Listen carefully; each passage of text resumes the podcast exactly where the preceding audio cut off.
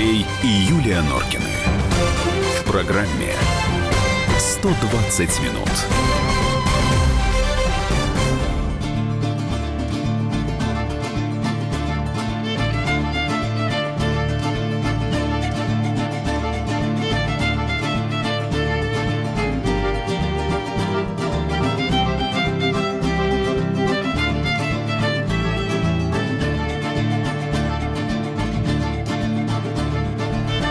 18.05, «Комсомольская правда», 120 минут. И в эфире в студии Норкины. Добрый вечер. Здравствуй, Россия. Добрый вечер, Москва. Что у нас с вами сегодня в программе? В а, следующем часе Женя Беляков к нам придет, обозреватель отдела экономики. Две очень интересные новости. На мой взгляд, взаимосвязанные. Юлька, на твой взгляд, насколько я понимаю, тоже. Угу. Значит, бизнес, российский бизнес предложил в нашей стране легализовать лоббизм. Для чего? Для того, чтобы убрать коррупционную составляющую. Я всегда считал, что вообще-то лоббизм – это завуалированная коррупция. Я, может, что-то не понимаю. Женя объяснит. И вот. вы тоже, дорогие Да, и у нас будет очередной э, большой прием.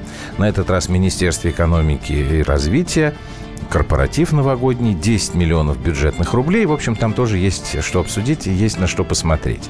Алексей Осипов, собственный корреспондент «Комсомольской правды» в Нью-Йорке в 18.30, попытается объяснить нам очередные взаимоисключающие действия президента Трампа. Он, с одной стороны, вроде как нам помогает э, бороться с терроризмом, но тут же публикует разработанную им, насколько я понимаю, стратегию национальной безопасности, где мы являемся главным соперником. Ну, а а прямо начнем, а, прямо сейчас мы начнем вместе с Александром Гришиным, политическим обозревателем комсомолки. Здрасте. Добрый вечер. Андрей и Юлия Норкины. В программе 120 минут. Вот, а тема такая, которых многих напугала. я бы хотел, чтобы мы разъяснили, надо пугаться, надо расстраиваться. Значит, э, наши военные, которые работали в Центре по координации режима прекращения огня на Донбассе, сворачивают свое участие в этой деятельности, покидают эту территорию, возвращаются на родину. И все это происходит буквально сегодня. Ну, уже произошло. Ну, да, уже можно говорить, что произошло. Да, и сразу пошли информация, да. пошла информация о том, что обстрелы усилились обстрелы, и ребята начали... То есть для начала тут вот я хочу понять... С той стороны, в общем, почему, вести себя совсем неприлично. Да, почему мы это делаем, какие на то причины? Ну, официальные причины изложены, так сказать, в заявлении там Министерства иностранных дел, Минобороны тоже выступила.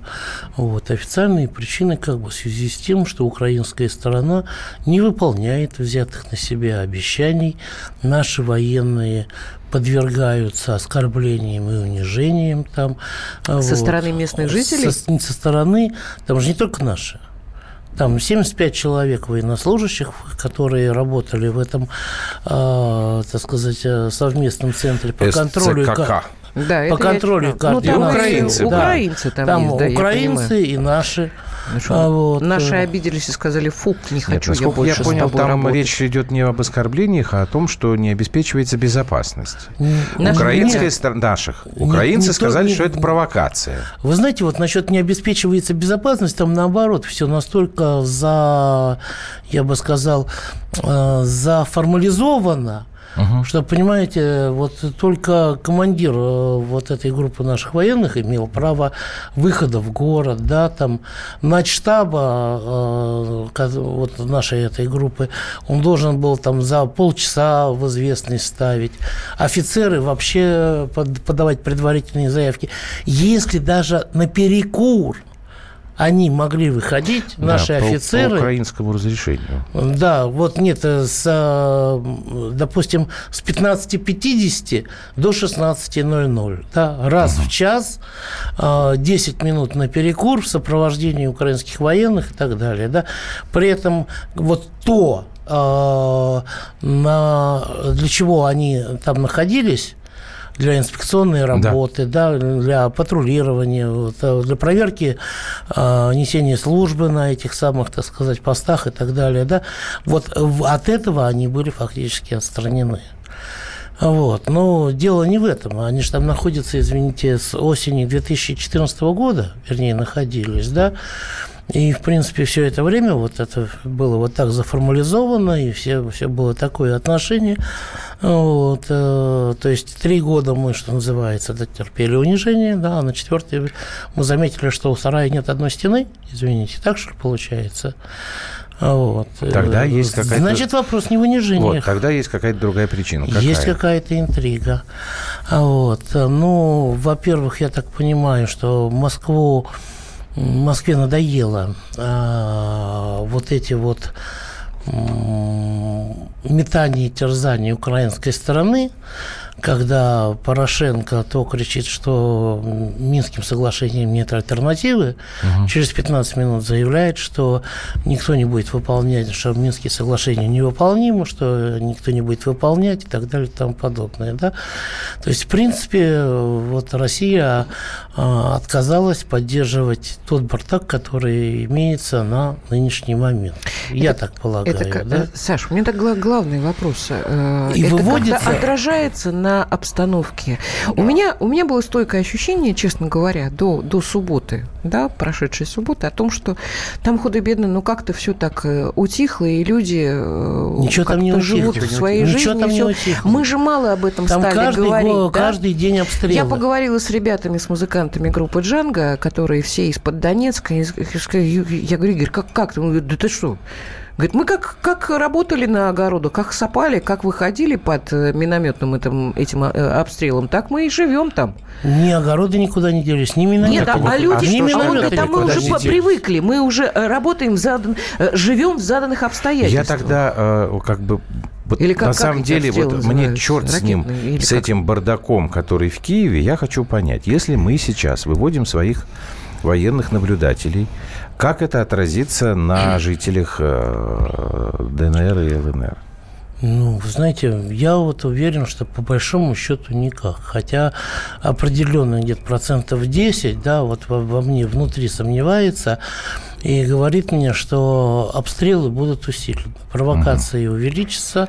Вот. Но теперь мы все возлагаем исключительно все на АБСЕ, на эту временную миссию, угу. да, которая там есть. То есть, может быть, мы подталкиваем таким образом к решению вопроса по миротворцам, наконец За что-то отвечать. Может быть. Ну, они-то же да? не отвечают. Мы боимся, а у нас вот, там охраны да. нет, мы туда-сюда не ходим. И еще один маленький нюанс. Я не исключаю, что после того, как российские военные наблюдатели вот вышли из этого ЦКК и а, сейчас они находятся, кстати говоря, на территории Украины, да, они потом uh-huh. вернутся в Россию с Украины уже. Вот. Э, понятно, что этим подталкивается как бы Киев, подталкивается к тому, чтобы проводить прямые переговоры с ЛНР и ДНР. Да? Вот до Нового года должно, должен По идее, пройти да, обмен, обмен пленными, пленными, которые да? они уже два раза за это время срывали. Срывали, да. Вот, ребята, идите и говорите, что называется. А мы можем прямо сейчас местных жителей дать? Успеваем мы до паузы это сделать? Давайте мы послушаем, что... Нет, местные жители, а, вот то, что... Э, не успеваем, да? До паузы. Хорошо, тогда давайте мы это позже сделаем. И Леше подобному тоже позвоним. Ну, наверное, тоже после перерыва. Я просто вот, не очень а, понимаю, а насколько... с другой стороны, извините, да, угу. я вот э, хочу сказать, у меня зреет э, ощущение, где-то внутри меня такое есть ощущение, что с другой стороны, отсутствие российских военных должно снять с ВСУ да, из Киева, последние какие-то сдерживающие барьеры. А вот Кирилл пишет, наоборот, может, теперь ополченцы дадут реальный ответ.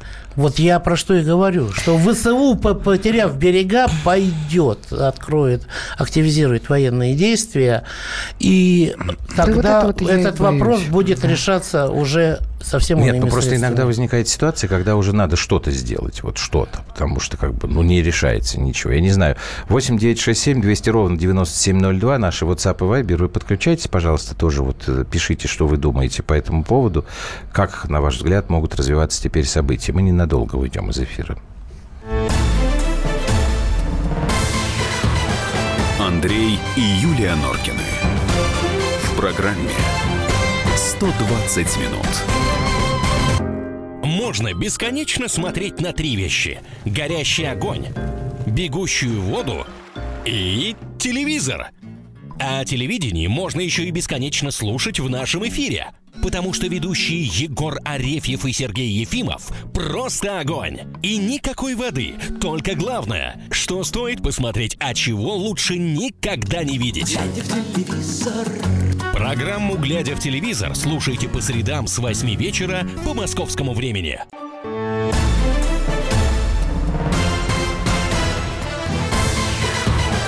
Андрей и Юлия Норкины. В программе 120 минут.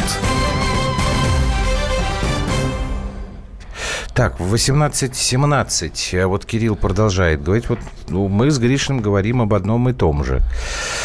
Это вот к реплике, которая была угу. последней, чтобы, потеряв берега, ВСУшники получат реальный ответ. А местные жители чего думают? Есть у нас сейчас эта возможность? Давайте мы послушаем. Конечно, определенная неуютность ощущается. Все-таки наличие здесь дополнительных наблюдателей, помимо ОБСЕ, которые больше проводят времени в увеселительных заведениях, нежели чем на передовой, оно в какой-то степени успокаивало, потому что, по крайней мере, все нарушения украинской стороной Минских соглашений четко фиксировались Центром координации. Сейчас, конечно, осторожно относимся, особенно учитывая то обострение, которое произошло вчера. Мы не можем не связать эти два события. Украина сейчас добилась прекращения действий ЦКК своим э, возмутительным отношением к сотрудникам российской миссии. И теперь, пользуясь отсутствием официальных свидетелей на территории ЛДНР, конечно же, усилит давление. Я считаю, что абсолютно ни на что это не повлияет и ничего абсолютно не изменится, потому что, собственно, роль их была не более чем представительская. Ни за что они не отвечали и ни на что они не влияли. Лично для жителей Донбасса это не очень хорошо, потому что, несмотря на все проблемы, которые у нас есть, наблюдательная миссия российских военных, которая присутствовала, она в большой степени все-таки обеспечивала значительную безопасность многим жителям, как с одной, так и с другой стороны, потому что все-таки мы больше доверяем российской стороне, потому, которая непосредственно нас отстаивает на международной арене, помогает нам, гуманитарные конвои мы от России получаем. Понятно, что для них созданы невыносимые, скажем, условия для работы, которых, ну, я, допустим, не представляю, как можно в таких условиях работать. Так, это вот то, что думают жители Донецкой и Луганской республики. А вот что вы нам пишете. 8 9 6 7 200 ровно 9702. Рифат пишет. Где-то вы лукавите. Что же они мониторят на территории подконтрольной Украине? Вначале вывели из Сирии, теперь уходят из Украины, видимо, где-то сильно прижали. Или опасения скорого оглашения результатов, которые проводят спецслужбы по российским олигархам. Э, Рифат. Мне кажется, несколько да. сложновато. Такая теория заговора, такая да. слоеная, как торт да. Наполеон. Да? Как-то, ну вот как бы выскочило у меня да, такое, такое объяснение. Да, Баранец боится ехать в Украину, Соловьев с Россией один в ДНР, ЛНР. Давайте мы не будем Вас, мадам Юлия, хотелось и... бы услышать... Чего? Мадам об Юлия. увиденном и услышанном в Донецке. Вам чуточку а. верим и хочется правду, с что Украины, что звонят? не с Украины. А, да. понятно. Знаете, мадам Юлия, э, когда сможет, она, значит, ветер, э, слова на ветер не бросает. Значит, сказала, что поедет, значит, поедет. Но только, наверное, не в новогодние праздники. Так что, уважаемый автор этого вопроса, потерпите. Мадам Юлия вам потом все расскажет. Вот, кстати, раз уж мадам Юлия упоминала Алексея Подобного, которого мы знаем как Джанго, он, э, Леша-то вообще из Киева, но вот так получилось, что живет и работает сейчас в России, но постоянно ездит на Донбасс, и он сейчас находится в Донецке. Вот он радио «Комсомольская правда» тоже рассказал, как э, отреагировали местные жители на эти а сообщения. Мы могли он ему не, позвонить, он не, подходит, не берет да, трубку. Левушка, не подходит. Там очень плохая связь. Я вчера Это с ним знаю, разговаривал. Да. Ну, давайте Лешу время... тогда послушаем. Да, давайте то, что он нам рассказал. Угу. Местные, естественно, реагируют люди на эту новость о том, что российские военные из этого совещательного органа, не помню, как он там называется, вышли. Конечно, это вызывает некие опасения что, допустим, могут быть реальные провокации, реальные обстрелы могут увеличиться. Их и так-то, в принципе, хватает. Здесь вот, если вы даже ночуете в Донецке и открываете окно, то в каждую ночь вам слышна, в общем, отдаленная канонада. За это время, за эти сутки уже происходили обстрелы некоторых населенных пунктов, где-то в районе Зайцева там, и, и так далее, и так далее. Есть э, такие тревожные несколько опасения, что какие-то проблемы нельзя будет решать. То есть э, договариваться, украинская сторона, она не, не хочет вообще вести никакого диалога с, э, ни с руководством, ни с представителями Донецкой Народной Республики или Луганской Народной Республики. Поэтому, конечно, это вызывает некоторую тревогу. Джанго, он же Алексей Подобный музыкант. А, Сергей нам пишет, сейчас, Юля, у меня просто не так много, потому чтобы тебя не перебивать. Нет, а у меня нет Боевые действия, WhatsApp не пишет, а Вайбер нет. пишет у меня. Боевые действия от меня в пяти километрах. Обычно слышна только артиллерия, но сегодня очередь из крупнокалиберных пулеметов и стрелкового оружия. Мы просто сдали Донбасс. Александр да ничего из Ставрополя подобного. нам пишет. Ничего подобного. Понимаете, это вот... Уже это Путин слил, Путин Путин сдал. слил, да, это, это старая все, все эти четыре года, вот все, все это происходит, происходит, а все сливает, сливает. Вы, э, вот как, а, как зовут человека, который э, вот это написал? Александр Аль... Ставрополь. Александр, вот если Но у вас Саша есть звонит возможность... нам, насколько я знаю, достаточно часто. Ну, хорошо. Ваши предложения какие? Вот то, о чем сейчас Александр Павлович говорил. То есть уважаемых, неуважаемых людей, которые сидят в Киеве, их уже каким только образом сейчас не пытаются заставить начать переговоры. Нет. Ни один конфликт, ну, Андрей, что ты знаешь, ни глобальный. Подожди, ну я не знаю, я хочу послушать, Нет, ну, что танки ввести туда. Естественно, это и сразу при, присоединить к России. Это глупость. Это война. Слушайте, вообще для того, чтобы Донбасс присоединить к России, не нужно на самом деле вводить никакие танки. Достаточно там провести местный референдум и издать местный законодательный акт вот здесь, в России. Да? Опять же, изменить Конституцию, точно так же, как было в, истории с Крымом и так далее. Вот. Но дело в том, что в Минских соглашениях написано, угу. которые Путин подписал. Это вообще документ. Вот, да, что, что он на, на тот момент это все считал осталась неотъемлемой частью Украины. И мы гарантируем да. исполнение этих договоренностей. Вот, э, так сказать, вот это записано в договоренности. Другое дело, что там должна быть проведена реформа. Э, Они должны быть выполнены. Федерализация должна произойти и все остальное, и прочее, десятое. Тут есть один, один маленький нюанс, да.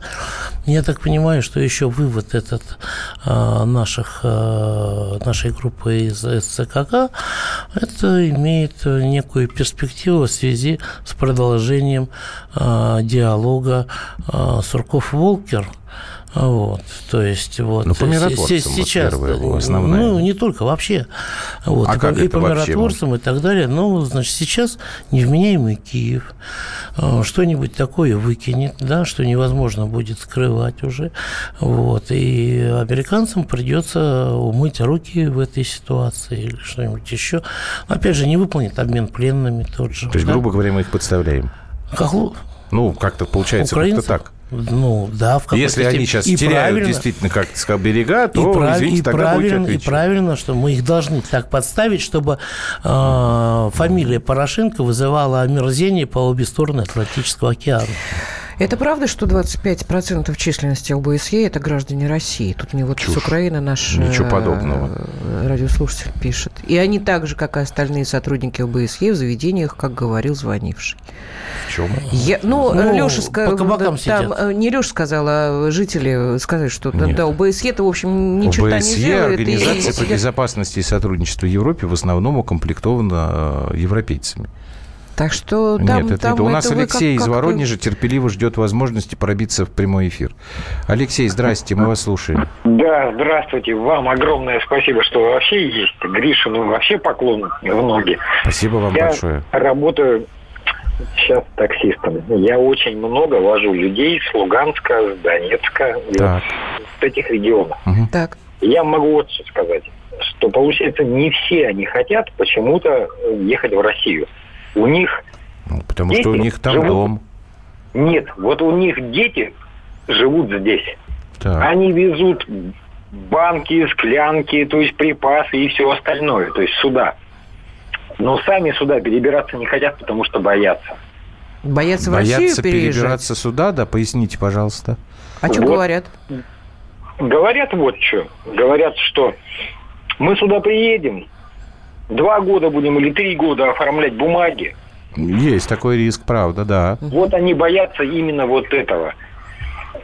И Фу. Таких людей очень много. Ну, Понятно. Это... Спасибо вам Понятно. большое, Алексей. Но ну... есть еще одна характерная черта менталитета, чтобы не говорили, что Донбасс там не Украина, все-таки в какой-то степени Украина, понимаете? Людям боязно за свое имущество, которое ну, они должны будут ну, оставить. Это, это нормально. Саш, ну, ну там оставляли люди вросли Краматорск, там, уже. где все было разбомбили, и все, и квартир не осталось, ничего. У меня, у меня странное ощущение, боятся они. Огромное количество людей с Украины, из Западной, из Восточной, с Юго-Востока приехали сюда, нашли работу. Да, оформляют документы Но долго. это же проблема, понимаешь? Да, это вот долго. Это проблема, да. Хочется все на блюдечке с голубой это каемочкой. Да. Желательно в Москве, поближе к Кремлю. Я понимаю, чтобы сразу зарплата была 150 тысяч. Это я тоже понимаю. Но э, не все. Вот Но, вы во услышали случае, мечтание здесь... Юлии Норкиной. Поближе к Кремлю и 150 тысяч. Вот оно счастье. Да, я понимаю, что вот оно счастье. Но так не получается, ребят. Поэтому, если вы выбираете Нет, ну, вообще между странно, да, потому тем, что чтобы защищать свою детей землю, уже сюда, и, ну, слушайте, ну тогда сказали, я делаю, говорите, или хорошо кушать и работать. Здесь это вам может, э, сказать, упасть с неба. Только работать Кстати надо. говоря, они вот за это, за то, что нет таких гарантий, я общался, вот недавно угу. тоже общался, да, они очень обижены на Россию. Они очень обижены, что Россия им не дает ну, вот все. Чего не дает работать? А, а, нет, поднос уставленный. Поднос, как ты сказала, яблоко. Поднос, у нас тоже нету подноса уставленного. Все, ребята, у нас а время закончилось. Александр Гришин, политический обозреватель комсомолки, был вместе с нами. Мы продолжим. Андрей и Юлия Норкины. В программе 120 минут. Товарищ адвокат! Адвокат! Спокойно, спокойно. Народного адвоката Леонида Альшанского хватит на всех. Юридические консультации в прямом эфире. Слушайте и звоните по субботам с 16 часов по московскому времени.